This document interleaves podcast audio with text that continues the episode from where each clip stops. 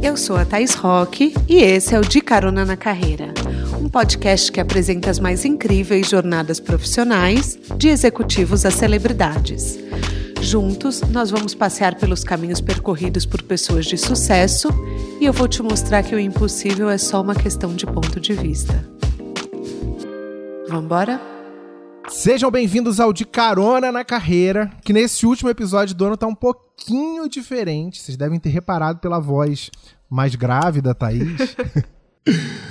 Eu sou o Álvaro Leme e a convite da Thaís, a dona do pedaço aqui, eu assumi o volante só nesse episódio por uma causa muito nobre, porque hoje quem vai na carona é a Thaís, assim, ela vai no, no aqui no, no banco do meu lado e eu vou no volante, porque ela vai ser a entrevistada de hoje, atendendo inclusive a pedidos dos caroneiros que queriam saber mais a respeito da, da nossa apresentadora, tá?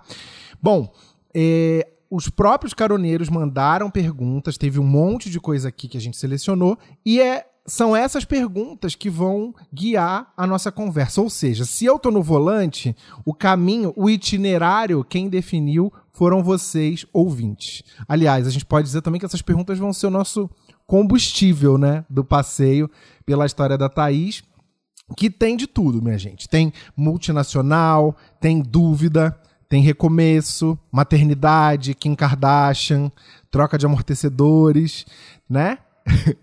Bom, não vai faltar conversa e antes de rodar a vinheta eu vou falar aquilo que ela sempre fala. Aperte os cintos que a jornada da Thaís já começou.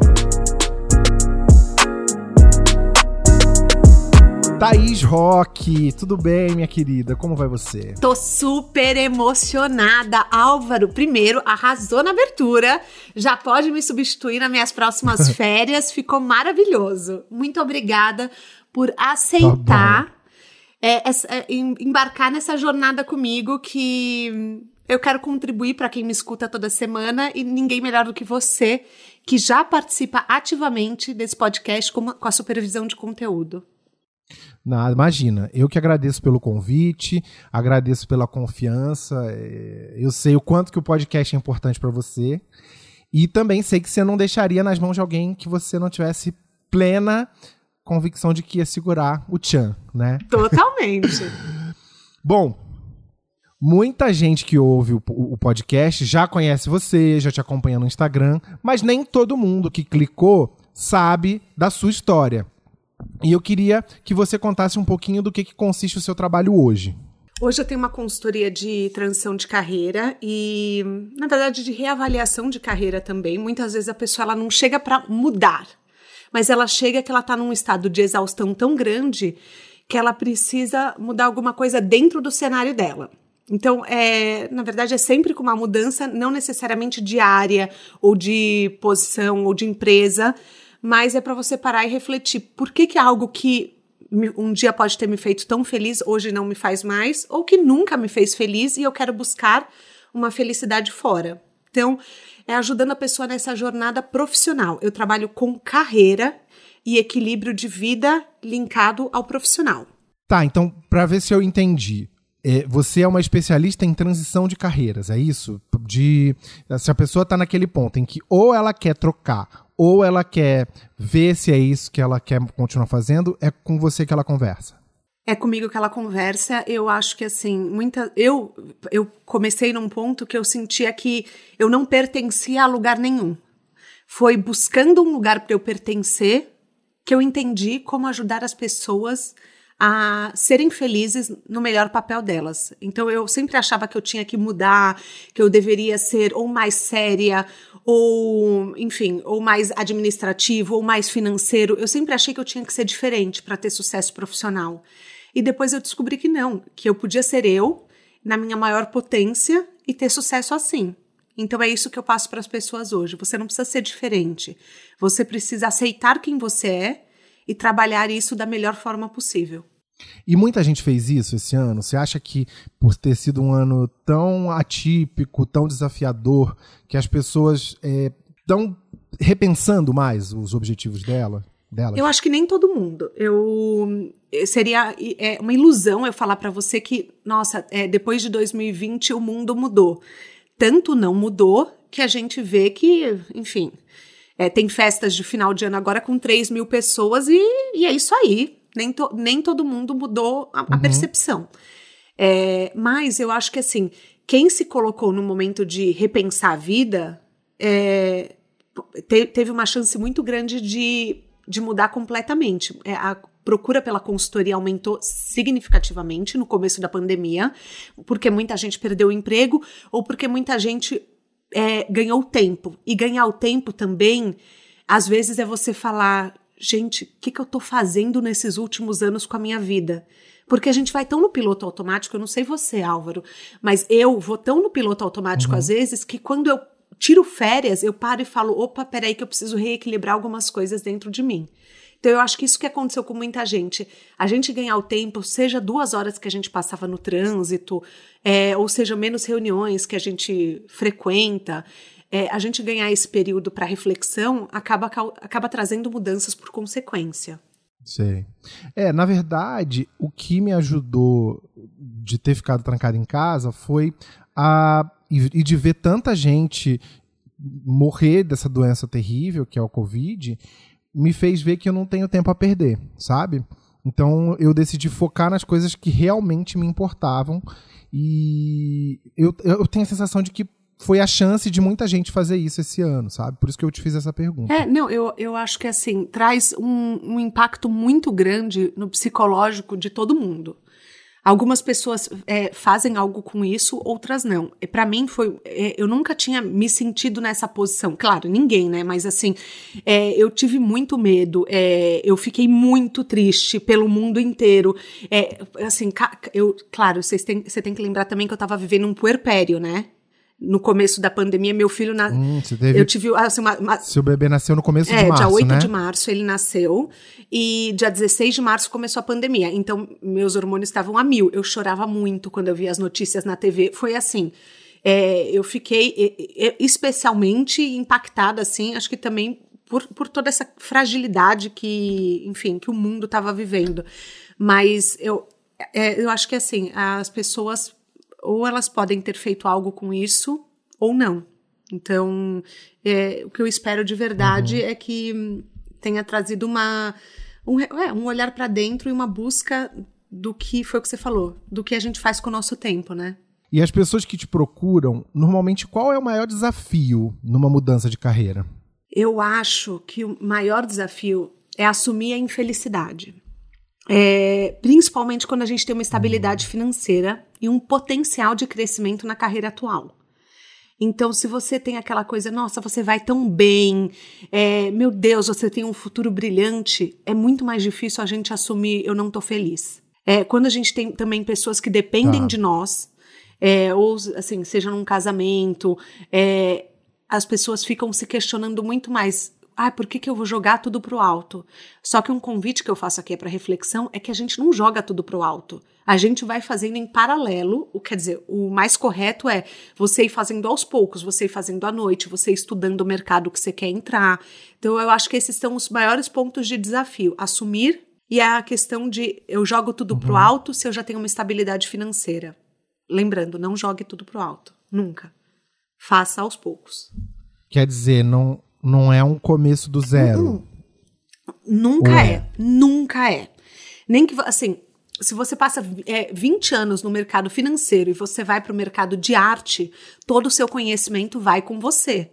Nunca é um recomeço do zero. Você leva aquela expertise, você leva a sua maturidade de vida com você também. E há alguns contatos também, né? Que você acaba Com levando. certeza. O networking é, uma, é um patrimônio que a gente vai montando. É, o networking é um super patrimônio. É, a gente até fala aqui no podcast, no da Lisiane Lemos, no da Erika Firmo, sobre a construção de networking, que é uma base muito importante, que hoje pode ser feita através das redes sociais, mas também que ela vai. É, ela cruza é, carreiras, temas, e hoje em dia as pessoas elas estão muito mais abertas à transição e ao mudar do próximo. Então é, elas podem te ajudar em diferentes áreas. Um chefe que foi seu numa empresa multinacional, que já aconteceu comigo, é, vai ser entrevistado para o podcast agora em janeiro. A minha primeira chefe em multinacional. Então as, as pessoas elas elas transitam entre ambientes diferentes, diferente do passado, né? Que o seu chefe, se você tinha terminado com ele lá mal numa empresa, ele sumia da sua vida e você nunca mais via. Hoje as redes sociais não permitem isso. Uhum. Verdade. E existe idade limite para quem quer recomeçar? Assim, a pessoa que você atendeu que tinha que era mais velha, quem foi? Fui eu. ah, eu, então, bom, eu nunca poderia falar que eu te atendi por confidencialidade, né? Mas é, eu te atendi, mas você não foi assim a pessoa mais velha. A pessoa mais velha que eu atendi, acho que ela tinha é, 57. E, enfim, ela já estava num hum. momento da carreira dela que ela já tinha na cabeça dela conquistado tudo. Ela já tinha uma estabilidade e ela chegou para mim e falou: "Agora eu quero o que me faz feliz". Então foi muito legal porque não existia o peso do ego de dar certo, porque a gente tem muito essa coisa do eu tenho que dar certo, eu tenho que é, cumprir certos checklists, sabe, é, certos é, papéis na sociedade. Ela não tinha mais isso. Então foi uma delícia o processo, porque foi a busca é, pura do prazer e do que fazia sentido para a contribuição dela no mundo. Mas voltando à sua pergunta, não é tarde demais para começar. Eu vou te falar uma coisa que talvez você não saiba. Oh, o cara da Hershey's, por exemplo, começou a Hershey's com 37 anos. É, o dono da Goldman Sachs começou a Goldman Sachs com 48. O dono da Adidas começou a Adidas com 48 anos. É, o cara do, da Porsche começou a Porsche com 56 anos. Vai pensando. O cara da IBM. Eu, nossa, o cara então, da IBM começou a IBM com, ainda com 60. então, a gente acha que so, a gente só tem para dar certo hoje. E Riro, eu chamo ele de, de Riro, Sim. gente, o Álvaro Riro. Eu tenho, é, a, a gente tem uma questão muito assim, hoje eu tenho que bombar hoje, eu tenho que dar certo hoje. Não, cada pessoa tem um timing diferente. Então, para você, hoje pode ser a plantação, o descobrir o terreno, e você vai colher daqui a 10, 15 anos. Nossa, que saco? Sim, talvez seja um saco para você hoje, mas daqui a 15 anos você vai estar, tá, tipo, na crista da onda da sua carreira e curtindo o que muita gente não tem nem coragem de fazer para se reinventar mais, entendeu? As coisas acontecem na hora certa. Você falou que você não, não pode contar por confidencialidade. Então, não adianta eu te perguntar se você já atendeu alguém famoso. Ou adianta? É, é, essa foi uma pergunta que eu achei muito engraçada que veio. É, eu, eu não posso falar, eu atendi, atendo, é, mas no momento até atendo, mas, enfim, eu não tenho nem como falar. Eu assino isso no primeiro dia, garantindo que nada vai sair daqui. Mas case de sucesso de cliente, você pode contar algum? Posso, posso contar é, de pessoas que já falaram que, que passaram na consultoria, mas eu quero contar um que é muito legal, que eu, eu não vou falar o nome da pessoa, enfim, não faz nem a diferença, ela era do mercado financeiro e ela veio para mim muito por uma questão de. Ela falou: eu amo arte eu quero, eu queria ser artista plástica quando eu era jovem, mas eu não tinha dinheiro. Então eu fui para o mercado financeiro, que era o que dava dinheiro. E ela falou: eu tenho, eu ganho um salário muito alto hoje. Eu estou numa posição de liderança assim, é, a maior que eu poderia estar no banco. E, e, daí o que, que a gente começou a fazer? A trazer a arte para a vida social dela. Então ela começou a fazer consultoria de artistas, de potenciais talentos para as pessoas comprarem arte como investimento. Então ela pegou o público que cercava ela, que era o público de investidores, e ela falou: eu posso identificar talentos de acordo com o meu conhecimento e ajudar as pessoas a fazerem esse investimento. E ela começou a fazer happy hours na casa dela com tema de artes. Então, assim, por exemplo, a arte e a tecnologia, ela chamava um especialista para falar num, é, com drinks com os amigos. E foi uma transição de carreira que acabou trazendo, não traz a mesma quantidade financeira que ela ganha, mas foi um reconhecimento tão grande que hoje as pessoas mal lembram que ela trabalha nesse banco, entendeu? Então, essa é uma história que eu gosto muito de compartilhar, porque eu falo é exatamente isso. Muitas vezes a gente já está num papel tão estável que não vale a pena largar. Só que a gente pode ser muito feliz no nosso tempo livre. Mas aí ela continuou no banco continuou. passou a fazer as duas daí, coisas, é isso? O banco, é, o estar no banco deixou de ser um peso, porque ela vivia tanto uma paixão que as coisas acabaram ficando leves para ela. Estar tá no banco era, na verdade, um meio que justificava um fim. Então, as pessoas que ela conhecia no banco, ela usava como networking na rede dela para ela trabalhar a arte também.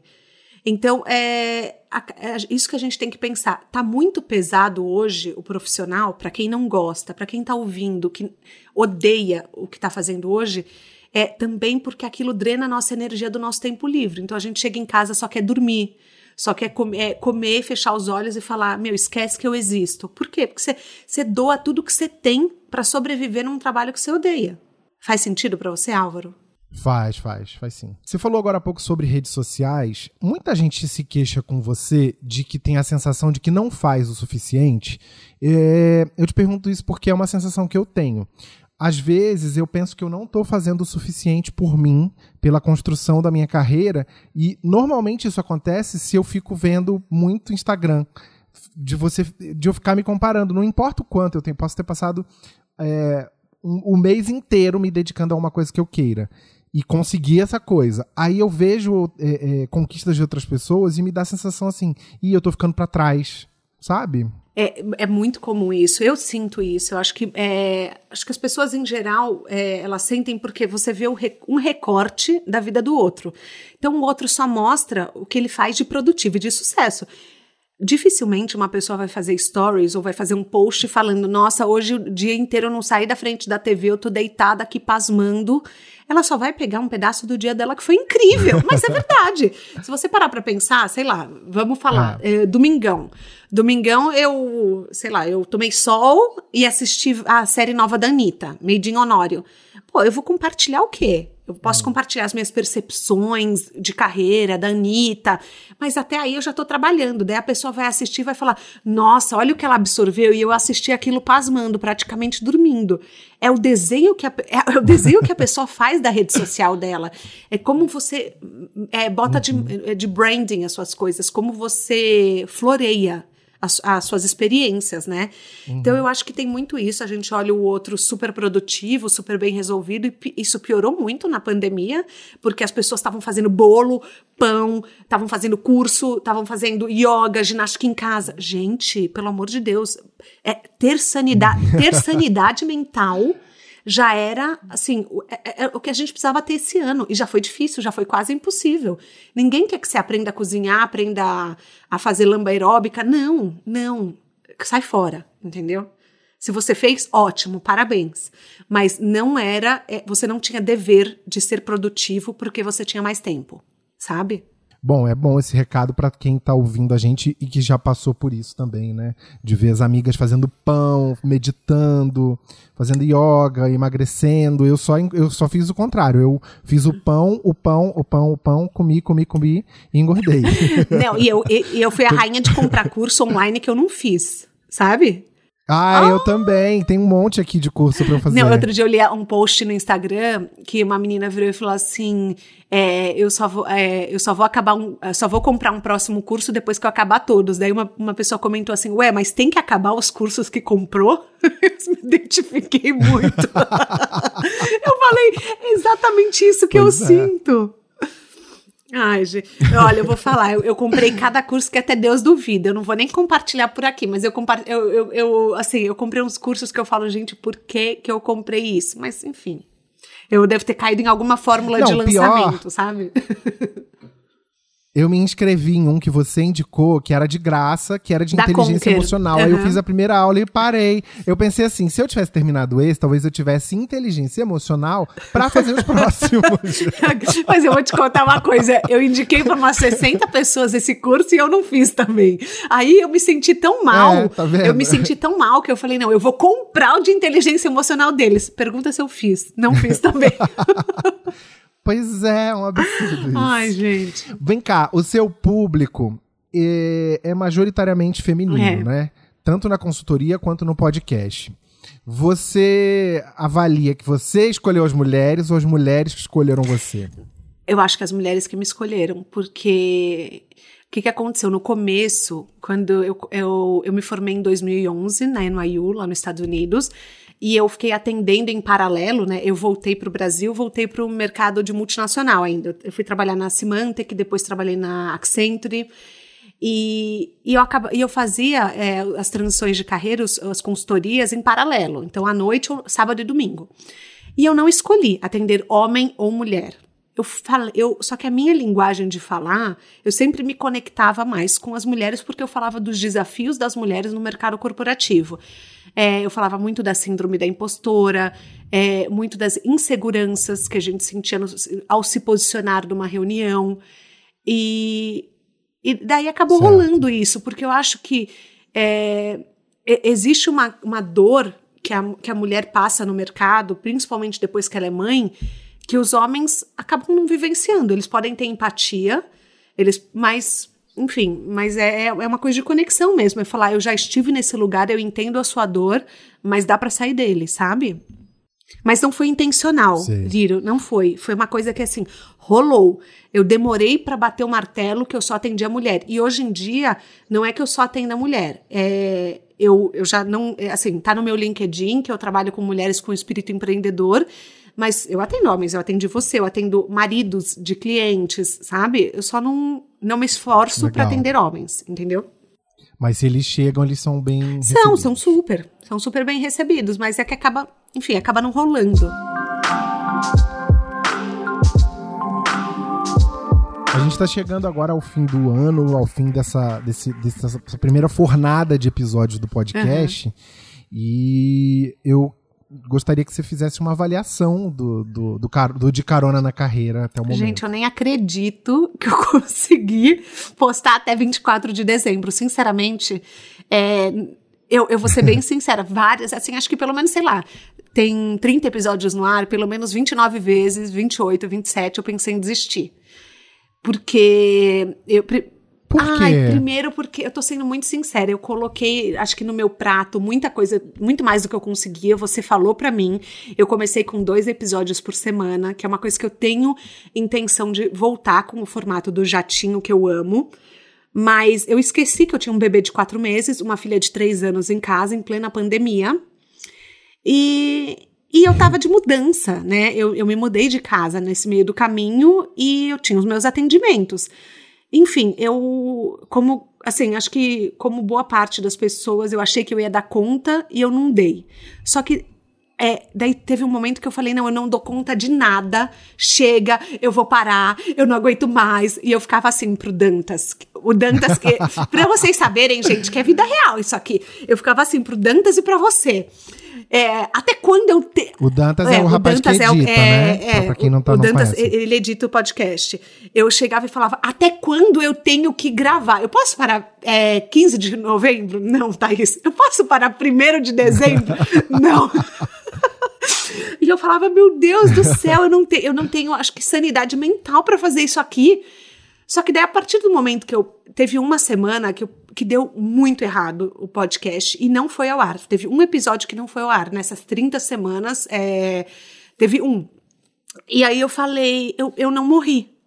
Eu não morri, as pessoas não pararam de ouvir. Uhum. Aí eu falei, ok, eu vou entregar o melhor que eu posso quando eu posso. A partir do momento que eu tirei o peso da alta performance, sempre, e do perfeccionismo, uhum. fluiu. Foi uma coisa muito louca, porque eu parei de carregar o podcast como um peso. Porque, assim, primeiro ele virou um troféu do tipo, ai, que lindo esse projeto, eu amo. É igual namoro, tá? Você tá apaixonada, você tá naquela fase de te amo, você é tudo para mim. Aí depois eu comecei a falar, meu Deus do céu, eu não consigo levar isso aqui com a minha vida. Aí depois de um tempo eu falei, não, isso aqui é uma parte de mim hoje. Ok, é uma parte de mim que às vezes eu faço 100% e às vezes não. Então, às vezes eu recebo uma, umas mensagens Sim. de de, de, caroneiros que falam: Ai, ah, hoje eu não senti que você tava legal. Você tava triste no episódio? E, e sim, e eu, às vezes eu tô triste. É, e eu falo, putz, é, hoje eu tava meio triste, aconteceu isso mesmo. É, e também rola muito da interação do entrevistado, né? Então, às vezes acontece uma super sintonia e, e às vezes acontece uma sintonia 80%. Então, enfim, gente, é vida pois é. real. É. Eu, eu quero, eu quero dizer que eu tô de parabéns porque eu consegui até aqui. Agora, janeiro é uma nova etapa e a gente começa uma nova jornada. Mas saibam que, que eu estarei online. Tom, tom, como diz. É. Aquilo que a gente sempre comenta, né? Do, daquele livro Originais que Ai, a gente leu, do Adam uhum. Grant, que ele fala assim: as pessoas não vão lembrar de cada semana do seu trabalho, elas vão lembrar do, dos picos, Sim. elas vão lembrar da, dos pontos altos, assim, ah, aquela entrevista com fulana, aquela entrevista com Beltrano. É, elas vão lembrar da média do que você produziu, elas não vão lembrar que, ah, teve aquela semana que ela não estava tão legal, ou que, aquela semana que não teve episódio, né? Quando a gente a, é, é, assimila que é assim, dá um. parece que tira um peso do ombro. O Freakonomics Podcast, ele fez uma, um episódio so, sobre ser gênio. Sobre, tipo, quão, é, quão geniais são as pessoas. E ele falou que o Beethoven, o Beethoven não, Mozart, que é a pessoa que tem mais sucessos na história da música clássica, 40% das músicas dele são um sucesso. Foram, digamos, nos termos modernos, foram hit. É, 40%. Uhum. Você pensa assim, gente, se até Mozart que era Mozart, fez 40%, por que, que eu quero fazer? Por que, que eu quero é, lacrar todo episódio, entendeu? Se a J-Lo tem uma síndrome é. de impostora tremenda, por que, que eu não posso ter, sabe? Mas eu não me conformo com isso. É impossível ela ter síndrome de impostora, gente. A Jennifer gente, é tudo. A, gente, depois daquele Super Bowl, claro, ela sempre foi tudo, sempre, é. mas no Super Bowl ela lacrou e esfregou na nossa cara. E mesmo assim, ela se sente impostora. Então, ela é gente da gente sabe? Eu, tipo, a gente podia sentar com a J-Lo num barzinho, chorar as pitangas que ela ia entender a gente. Ela não ia vir com um discurso de alta performance, entendeu? É isso que eu penso. Meu sonho, sentar num barzinho com Jenny. Meu sonho, Jenny from the block. Olha aqui. Você falou há pouco sobre multinacional, uhum. né? Eu queria dar uma marcha ré aqui e voltar lá para o começo da sua carreira para saber um pouco como você decidiu o que você queria estudar, se você se arrependeu, se em algum momento você trocou, que caminho que você tinha imaginado para você. É, eu, eu, assim, primeiro, acho que é, eu tenho que falar que meus pais é, sempre foram empreendedores e eles sempre admiraram e me incentivaram a ir para o caminho das multinacionais. Por quê? Porque a multinacional tem uma estabilidade muito maior. Então eu cresci com aquela mentalidade de que o símbolo do sucesso era ser CEO. É, então certo. era uma coisa assim, vai para multinacional, você tem 13 terceiro, você tem vale transporte, você tem licença maternidade e você vai poder ir para o mundo inteiro viajar a trabalho. Isso assim, eu, eu cresci entendendo que aquilo era o símbolo do sucesso, viajar a trabalho. Então eu nunca considerei muito, na verdade eu nunca tinha considerado outro caminho a não ser multinacional. É, quando eu comecei a pesquisar as faculdades, eu quis fazer psicologia. Só que eu não conhecia nenhum psicólogo. Tá. Então eu tinha muito a impressão de que é, era muito difícil conseguir pacientes, de que era uma carreira é, que, que, ia me dar muito mais trabalho, é, numa, e, ia ser muito mais, menos certeira. Ser, eu tinha uma sensação de insegurança quando eu pensava numa carreira de é, prestador de serviço, né? E eu acabei não querendo, mas assim, não foi só a psicologia. Eu cogitei fazer moda, fotografia, enfim, viajei. Temas que não tem nada a ver comigo, gente. Eu não sou uma pessoa que identifica tendências. Eu sou a pessoa que tô de calça jeans, camiseta e um blazer o dia inteiro. Então, não, não tinha nada a ver comigo, eu não sabia muito o que eu queria fazer. E quando eu fui fazer um teste vocacional, deu marketing, que piorou mais ainda. Eu falei, marketing? Não tem nada a ver comigo isso daqui. Então eu falei, bom, pelo sim, pelo não, já que eu tenho muitos caminhos e não tenho nenhum, eu vou para administração, que foi o que a minha mãe fez, e pelo menos um emprego numa multinacional eu vou ter. E foi assim. Então eu escolhi a faculdade justamente por quem não sabe o que fazer faz o quê. E aí eu pensei, depois eu me viro. Hum. E aí eu entrei no Pão de Açúcar, é, na área de comércio exterior. Depois eu entrei na Nestlé, que era o sonho da minha vida trabalhar lá. Tanto que eu passei na Coca-Cola e na Nestlé ao mesmo tempo, e eu escolhi a Nestlé porque naquela época a Nestlé era o sonho do jovem, né? É, segundo as pesquisas. Uhum. E, e depois eu fui indo assim de, assim, de multinacional em multinacional. Só que a, o que, que aconteceu? Eu chegava na multinacional, rolava um, um encantamento, eu falava, nossa, que orgulho de trabalhar nesse lugar. Porque eu não identificava que era uma coisa importante para uhum. mim, ter orgulho de onde eu trabalhava. Só que dava um ano, eu estava infeliz. Eu achava, Riro, que eu não tinha o chip do trabalho no meu cérebro. Eu falei, gente, eu acho que não sei o que aconteceu na minha criação, só que eu acho que eu não, eu não, eu não gosto de trabalhar. Era o chip você não tinha o chip para esse formato. É, talvez trabalho, se eu tivesse não? em outra área, eu tivesse gostado. Pra essa modalidade. Exatamente. Mas eu falava, meu Deus, eu nasci com algum defeito, as pessoas estão tão felizes. E na faculdade, como tá todo mundo no começo da carreira, tá todo mundo numa adrenalina de estar tá ganhando o primeiro dinheiro, as pessoas estavam super é, se sentindo executivas, começavam a ir de terno e gravata. Então a galera tava super falando de trabalho e o quão se vangloriando de o quão, o quão workaholic eles eram. E eu me sentia uma estranha no uhum. ninho. Eu falava, meu Deus, eu não posso contar para ninguém que eu odeio o que eu faço. Eu achava que era, eu odeio trabalhar. Então eu falava, não, não é possível. Eu, eu preciso. Eu, eu preciso insistir aqui. Então eu, eu, eu insistia, eu trabalhava, trabalhava, trabalhava até um nível de exaustão e ia mudando de empresa em empresa, pra, porque eu achava que o problema era a empresa. Depois eu comecei a entender que, na verdade, o problema era eu, que eu tava no meu papel errado, né? Mas, mas você estava na faculdade, isso? Você já tinha se formado? Você fez faculdade de administração Eu onde? fiz faculdade de administração no Mackenzie. É, depois, quando eu me formei de administração com ênfase em comércio exterior, também uma outra escolha errada, porque eu pensei assim: ah, eu falo inglês, gosto de viajar, vou para comércio exterior. Gente, não vão por esse caminho. comércio exterior é um trabalho profundamente aduaneiro. Então, é Incotermes, é Porto de Santos, não caiam nessa, não caiam. Então, é assim, foi uma escolha errada atrás de escolha errada.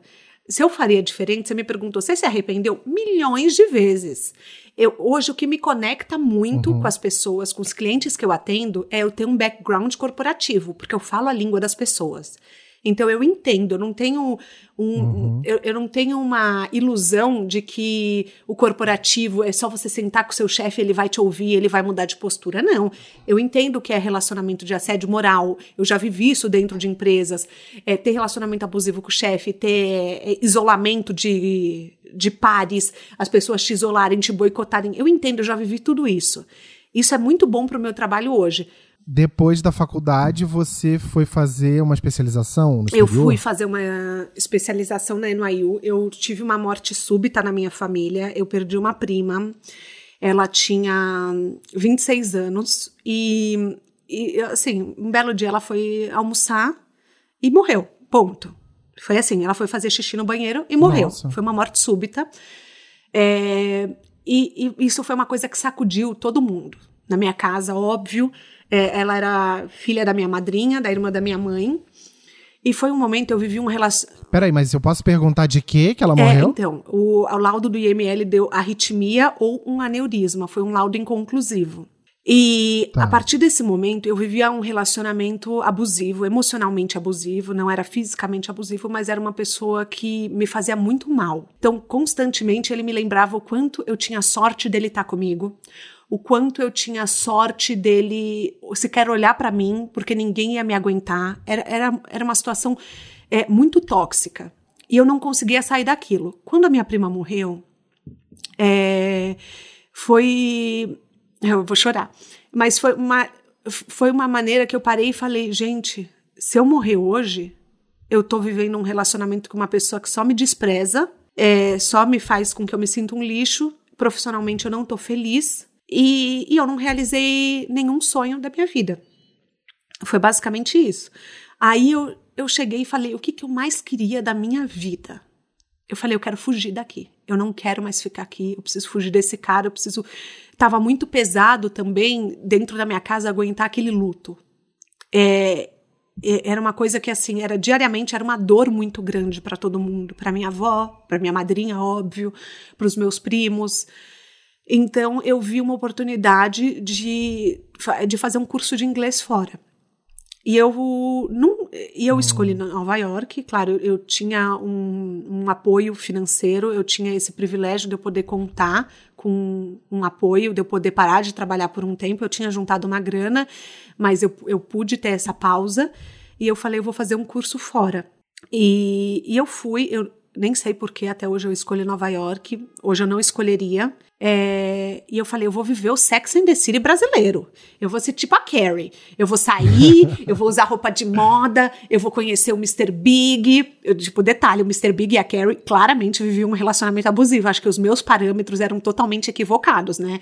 Mas não tem problema nenhum. É, claramente ele não valorizava ela, mas era o hit da moda, então eu falei, é isso que eu quero. Hoje eu teria muito, muito, muito ido para um lugar de calor. Eu teria ido para Miami, para Los Angeles, mas na época Nova York. E quando eu cheguei lá, eu falei Primeiro que eu não vivi um relacionamento Sex and the City, é, pelo contrário, eu fiquei um ano e nove meses sem beijar na boca, é assim, foi secura total. Mas eu cheguei e falei, bom, essa daqui é a minha chance de eu, de eu, de eu correr começar uma história para mim. E falei, vou, vou tentar passar na faculdade, vou tentar prestar no IU. Chegando, eu não tinha nada. Eu cheguei lá, eu vou depois postar a foto. Eu tinha um colchão é, no chão, era um colchão de ar que a minha uhum. vizinha tinha emprestado. Eu tinha o meu notebook, eu tinha um DVD daquele filme Sim Senhor, do Jim Carrey, que eu assistia todas as noites. Eu tinha um DVD daquela um, Dirty, Dirty Dancing, Nobody Puts Baby in the Corner, é Dirty Dancing. Eu assistia todas Sei. as noites esses dois é. filmes, e eu tinha um box de Friends que eu tinha levado. Então eu assistia, mas esse Sim Senhor do Jim Carrey era um filme que eu falava, gente, eu sou capaz de tudo. É isso, sim senhor, eu vou falar sim para tudo. E daí eu peguei e prestei NYU e não passei. Falei sim pra NYU e não passei. E não passei por mais seis vezes. Eu prestei por seis meses seguidos o TOEFL e não passava. Até que um dia eu passei tá. e eu fui fazer business, óbvio, porque não basta a gente errar uma vez, né? A gente tem que virar PhD no erro eu peguei e fui fazer. Só pra eu entender, isso você tava com que idade? Você eu tava com tinha 20 23. Eu tinha 23. Tá, 23. A eu jovem falei... Thaís solta na, em Manhattan. Solta, tá. quer, querendo beijar vezes... na boca, usar sapato caro, mas no fim ficou tipo, carregava tudo na sacola do Whole Foods e, e, usava tênis e pegava o metrô andava o dia inteiro. Era isso. Eu, eu, eu fui para viver um glamour, mas vivi a vida real, entendeu, gente? É isso. Tá. Aí eu fui e fazer. você passou em business. Passei em administração e, e falei, pela, mais uma vez, eu tava infeliz com o tema que eu tava estudando. Eu, eu falava, gente, é, eu odeio tudo. Eu odeio a faculdade no Brasil, eu odeio a faculdade aqui. Que, eu nunca parei para pensar que era o tema da faculdade. Até que um dia eu fui conversar com o um supervisor e falei para ele, eu falei, olha, eu acho que eu vou bombar de ano. Eu acho que eu não vou conseguir me graduar aqui na faculdade. Aí ele falou para mim, ele falou, olha, Thaís, é, o que, que você gosta? Aí eu falei, eu gosto de ouvir as pessoas. Eu falei, eu gosto de conversar. Eu gosto... Gente, já tava na minha cara. Já tava na minha cara, mas eu não entendia. E eu falei, ele falou: quais matérias você gosta? E eu mostrei, eu gostava de pensamento crítico, de inteligência emocional, de é, liderança no trabalho, de é, comportamento de equipe, de clima, cultura organizacional. E ele falou: por que, que você não vai fazer psicologia? Só que me dava pânico eu pensar que eu, morar, que eu ia morar nos Estados Unidos para sempre. E eu falei: não, psicologia. Por quê? Ai, Riro, porque, porque eu me sentia muito só. Porque uma coisa que você não pensa no Sex and the City é que a Carrie só tem três amigas. E eu sempre fui uma pessoa, antes do meu relacionamento péssimo, abusivo, eu era uma pessoa que sentava no boteco, gostava de ir no pagode, é, gostava de dançar, de dar risada. Eu sempre fui uma pessoa muito comunicativa. Então a solidão uhum. era uma coisa que me deixava. E a frieza do, não necessariamente do americano, mas culturalmente, as pessoas que moram em Nova York, elas não estão lá para socializar. Elas estão lá para tipo fazer dinheiro. Time is money. Então as pessoas tá. não, elas não estavam dispostas a fazer amizade na pós. Elas queriam ir para pós, cumprir um papel e tchau, e, e trabalhar e, e viver a vida delas. Dali. Exatamente. Então eu falei, cara, não vai ser esse caminho para mim. É, eu não quero morar aqui de jeito nenhum. Talvez se eu tivesse ido com uma família para um lugar que não neva, porque a neve para mim foi muito difícil também, é, viver seis meses no inverno. Eu, as pessoas falam, nossa, Nova York, você ia na Broadway. Não, tipo, a realidade é que a Broadway custava na época, sei lá, 142 dólares o ingresso do Rei Leão. Não dava, entendeu? É muito caro. Se naquela época já era caro, pensa hoje, entendeu? Com o dólar uhum. da maneira que tá. Então, assim, eu ia na Broadway quando alguém ia visitar Nova York e, E daí eu ia e comprava naquele ticket, que era um balcão que vendia mais barato, sabe? Essa é a realidade do, Sei, sei da, é. da pessoa que mora lá. É, e eu, eu falei, não, eu não vou por esse caminho. E tinha a, a formação de gestão e liderança de pessoas em coaching, e foi o que eu fui fazer. E daí eu me formei e voltei para o Brasil. E aí o resto é história. Mas quanto tempo durou essa, o curso? Dois anos. É, foi 11 meses de, de business, né? De gerenciamento de pessoas, de administração. E liderança e capital humano com coaching foram 10 meses. Certo. Então foram Muita duas gente formações sonha em- longas. Em E- estudar no exterior, né? Você acha que vale o investimento? assim? Não, acho que É- não. É tão, é tão superior a ponto de valer o investimento? Não, com certeza não. Existe um glamour quando você fala para as pessoas, existe, nossa, ela se formou fora, então academicamente ela deve ser muito mais capaz. Existe esse, é, essa crença do latino. O brasileiro é, olha com muita admiração o que é de fora, né? É, generalizando um pouco. Eu tenho, essa, eu tenho essa impressão pela minha experiência. Mas principalmente numa área de pessoas, as, as conexões são feitas na nossa língua. É, eu acho que o Brasil ele, ele entende o povo, ele entende a nossa cultura. Eu hoje em dia, é, para fazer mestrado, doutorado, eu, eu só sairia do país assim se fosse por um orientador que eu amasse muito. Entendeu? Se eu fosse ser orientada do Adam Grant em Wharton, que é assim, que é um psicólogo organizacional que eu amo de paixão, eu iria por ele. Eu não iria é, pela formação americana, entendeu?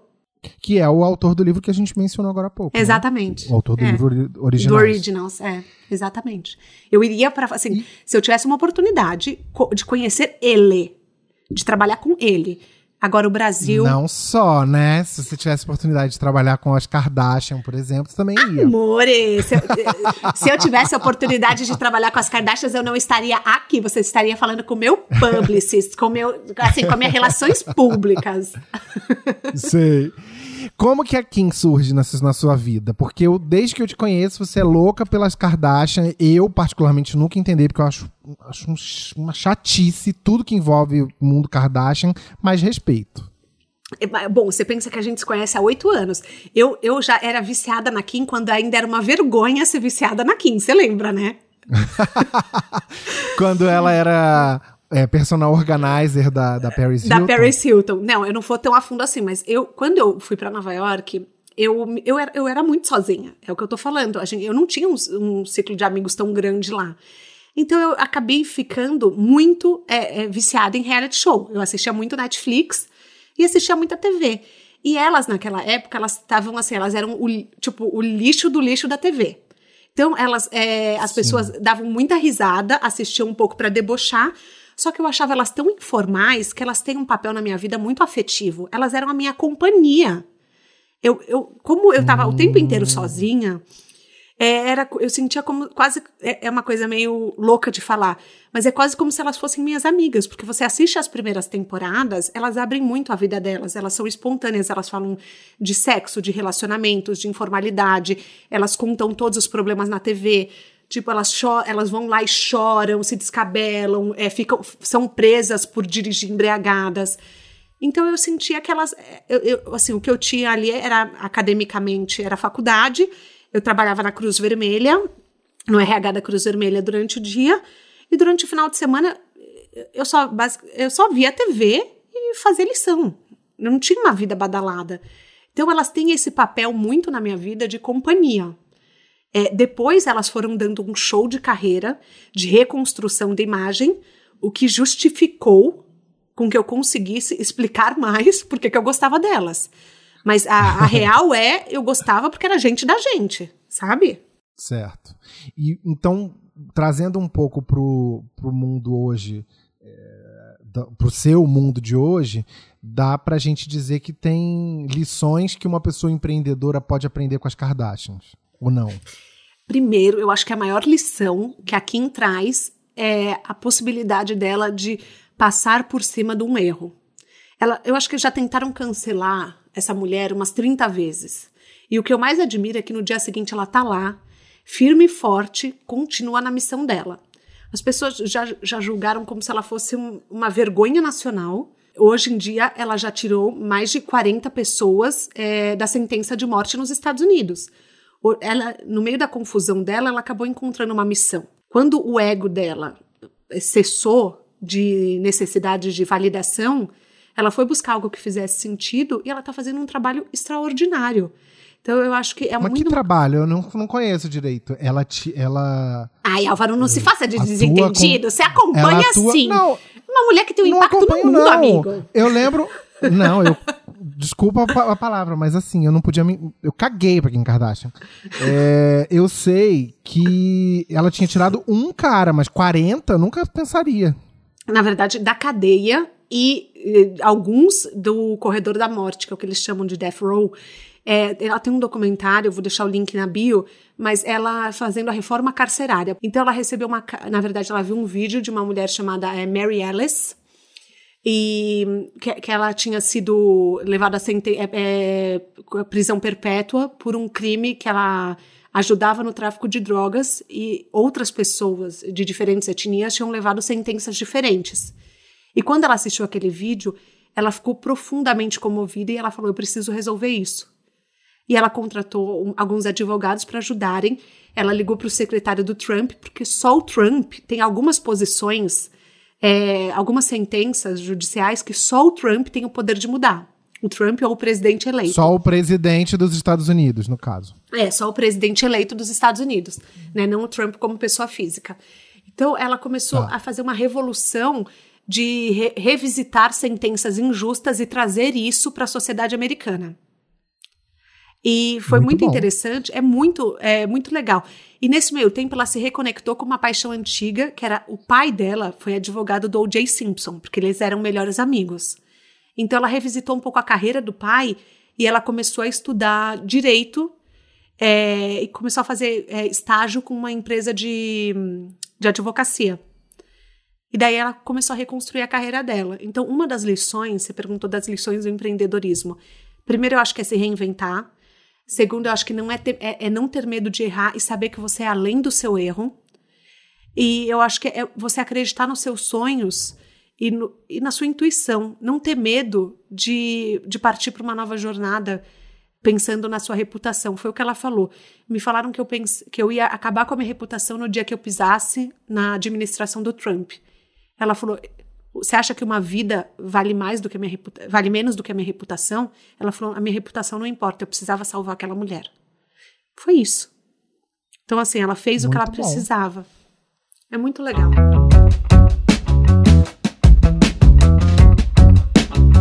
Falando um pouco da sua consultoria, quando você começou, você falou lá no começo da nossa conversa que eh, quando você pensava em ser psicóloga, você ficava preocupada quanto a, a montar uma clientela, quanto à incerteza do negócio. Uhum. E mais tarde você se viu diante justamente desse desafio, mas com a consultoria. Ou não foi um desafio montar uma cli- clientela? Olha, a- quando eu decidi que eu ia fazer a consultoria como um trabalho, eu fiz um post no Facebook. e eu escrevi assim: Amigos, como vocês sabem, ninguém sabia, tá? Mas eu fingi que as pessoas sabiam. Como vocês sabem, eu estou é, fazendo um trabalho de reposicionamento de carreira e eu gostaria de atender duas pessoas pro bono, entre parênteses, de graça. Alguém teria interesse? Aí eu pensei assim. Se ninguém responder, eu vou deletar. Isso aqui é tipo post de bêbado, nunca existiu. E fiquei olhando para a tela 10 minutos. Ninguém comentou. Álvaro, ninguém, ninguém, ninguém, ninguém. Aí eu falei, não, eu não vou me dar por vencida. Talvez as pessoas não estejam vendo o meu post. Porque tinha aquela coisa no Facebook, quando, quanto mais as pessoas comentavam, mais o post subia, né? Na timeline. Sim. Aí eu falei, não. Liguei pra uma amiga. Você pode entrar lá e comentar que eu nasci pra isso? Aí liguei pra outra amiga. Você pode entrar lá e falar que, nossa, que oportunidade, eu quero muito. Aí liguei pra um amigo até dos Estados Unidos, falei pro Amable. Falei, "Ama- Amable, é, você pode entrar e comentar que, nossa, que máximo. É, Daí ele, ele entrou. Bom, no final, é, tirando as pessoas que tinham comentado é, porque eu pedi, eu consegui 27 voluntários. Aí eu falei, vou pegar quatro Caramba! é, tô falando, vou pegar quatro pessoas É, gente, você sempre tem que dar um pontapé inicial. É igual a Jo Malone contava na jornada dela, na entrevista, é, no material que eu vi, que quando ela chega numa cidade, ela paga pessoas para carregarem a sacolinha da Jo Malone nos bairros que ela quer atender. Então as pessoas ficam o dia inteiro passeando. Você tem que dar esse pontapé inicial, porque às vezes as pessoas não prestam atenção. Então você tem que falar: olha, eu tô aqui, é, esse é o meu produto, esse é o meu posicionamento, é com essas pessoas que eu estou me vinculando. Era o que a Joe Malone fazia. E eu falei, vou intuitivamente, eu falei, as pessoas precisam saber que eu tô aqui. E aí eu peguei quatro pessoas e falei, bom, eu vou pegar quatro pessoas e para as outras eu vou oferecer um valor mínimo, mínimo do mínimo do mínimo de uma consultoria. Ninguém quis pagar, tá? Ninguém. Eu falei, não tem problema. Eu vou atender essas quatro pessoas e vamos que vamos. E eu comecei assim é, a, a compartilhar muito nas redes sociais que que o meu negócio existia, que era aquilo que eu estava fazendo. E foi uma coisa que foi fluindo. É, foi bem devagarzinho. E quando eu comecei em 2000, foi em 2015, quando eu lancei o meu propósito, que foi uma série, é, uma websérie, na verdade, de 12 episódios, que foi um pontapé, assim, a palavra propósito não estava manjada, não, não tinha caído nessa, nesse Não lugar. Tinha virado ela... clichê, como é clichê, hoje. Clichê, é, exatamente. Eu, eu, queria tratar com muita delicadeza essa palavra, porque foi um projeto que me trouxe muita alegria. É, o, o meu propósito foi um, uma websérie que trazia pela primeira vez pessoas que viviam a paixão. E aquilo fez um boom no escritório. Foi uma coisa assim que lotou o escritório de uma maneira que você não está entendendo. Isso foi em 2015 é, e desde então, eu trabalho muito por indicação. Então, as pessoas que eu atendi lá, que gostaram muito do meu trabalho, é, eu venho, atendendo pessoas que elas indicaram. Eu criei grupos também de, de ex-clientes, as pessoas fizeram negócios, abriram empresas juntas, e, e acabou virando uma. Como que eu posso dizer? É um, um espaço muito seguro para todo mundo falar de carreira, sabe? Então acabou virando uma comunidade é, das pessoas que já tinham sido atendidas por mim. E foi aí que as coisas foram é, se nutrindo e, e, caminharam. Eu lembro do meu propósito, assim. É, Você lembra? Lembro também que era muito querido das pessoas. E não entendo, por que, que você parou com o projeto? Eu acho que eu, ele está em pausa, tá? É, ele está com uma questão de, é, de posicionamento de marca que eu não, não vou abrir muito aqui, enfim. Mas também teve uma etapa minha que mudou, tá? Teve uma parte minha, Álvaro, que já não queria mais fazer mais do mesmo. Quando eu comecei, o que eu fazia era muito inovador. E depois teve um boom de instas de carreira, teve um boom de instas de como ter sucesso, de viver a sua paixão. E, aqui, e aquilo parou de fazer sentido. A partir do momento que muito mais gente fazia, eu, eu perdi o tesão. Então, é, teve, é, acho que esse, esse, esse, ciclo se encerrou para mim. Eu não, eu não era mais feliz fazendo aquilo, sabe? A marca existe, é, existe o Insta ainda, que agora ele está desativado, mas assim, todas as artes, todos os vídeos, está tudo comigo. É, é um projeto que eu, não, que eu não vou voltar? Não sei. Não tenho como afirmar para você, porque ele, ele é meu primeiro filho, né? Meu filho mais velho. Mas no momento não estava me fazendo mais feliz. E eu acho que o maior desafio para mim é, é, foi a ter coragem de encerrar esse ciclo, principalmente por ele ser meu primeiro filho. Entendeu? Então, quando eu consegui encerrar, me deu uma paz tão grande. Quando eu consegui entender que eu era além do meu propósito, eu falei, putz, a vida Sim. continua. E, e, aí surgiu de carona na carreira, e aí eu comecei um Insta do zero. É, isso também foi difícil para mim, porque o meu propósito já chegou a tipo, 55 mil seguidores. Eu recomeçar do zero. E, e foi uma coisa assim, aqui é uma nova etapa, sabe? É, abrir mão do ego, do. É, dessa questão de nossa, quantas pessoas, a credibilidade vem do número de pessoas que te seguem. E isso já não existe mais para mim, sabe? Então foi, eu falei aqui, eu, aqui é uma nova história, aqui é um novo começo, um novo projeto merece um novo começo. O que, que é sucesso para você hoje? Sucesso para mim é não trabalhar pensando no resultado final. Sucesso para mim é entender que todos os dias são pequenas felicidades. É não começar um projeto pensando aonde ele pode me levar, e sim o quão feliz ele vai me fazer. Acho que é isso. Muito bem. Acho que são pequenos momentos do meu dia eu tá bem e tá vivendo de acordo com quem eu sou. Isso profissionalmente falando, tá? tá? A sua pergunta preferida do podcast não podia Uhul! faltar. Vambora, turma! O que, o que que você considera ter sido seu maior erro até agora? Ou, como a gente fala por aqui, o pneu furado da sua viagem? Não fazer contrato jurídico com todo mundo que eu trabalho. Isso é um erro. É, na verdade, assim, tem gente que você pode confiar, gente que não, mas se, se eu posso dar uma dica, é não importa o quão pequeno você é ou você acha que você é. é profissionalize tudo, deixe tudo no papel, deixe tudo muito certo. É, não pague as pessoas por conta física, pague as pessoas sempre por conta jurídica. É, faça, faça tudo bem redondo para que para que assim você não tenha dor de cabeça. Eu acho que o meu maior erro foi não não saber o quão sério era trabalhar com pessoas, entendeu? E o que que esse erro te ensinou que escola nenhuma ensinaria? Puta, que advogado custa caro, que que dor de cabeça de análise de um monte de coisa não, enfim, que eu acho que você pode acabar de, é, contaminando uma paixão por, é, por má fé, pela má fé dos outros. Eu acho que você tem, você tem que proteger os seus filhos de uma maneira, os seus projetos, as suas coisas, com unhas e dentes, como um leão. Se você não proteger, ninguém vai proteger. Então, assim, seja protetor, leve a sério as coisas que você faz e se respeite, respeite a sua intuição sempre. Porque hum, porque se você pensou uma vez, é, confia que onde tem fumaça tem fogo. Na sua mala de viagem agora, hein? Quais são seus planos para o ano que vem? Eu imagino que você já tenha um monte de coisa assim em vista. O meu maior plano é, é viver a felicidade no processo.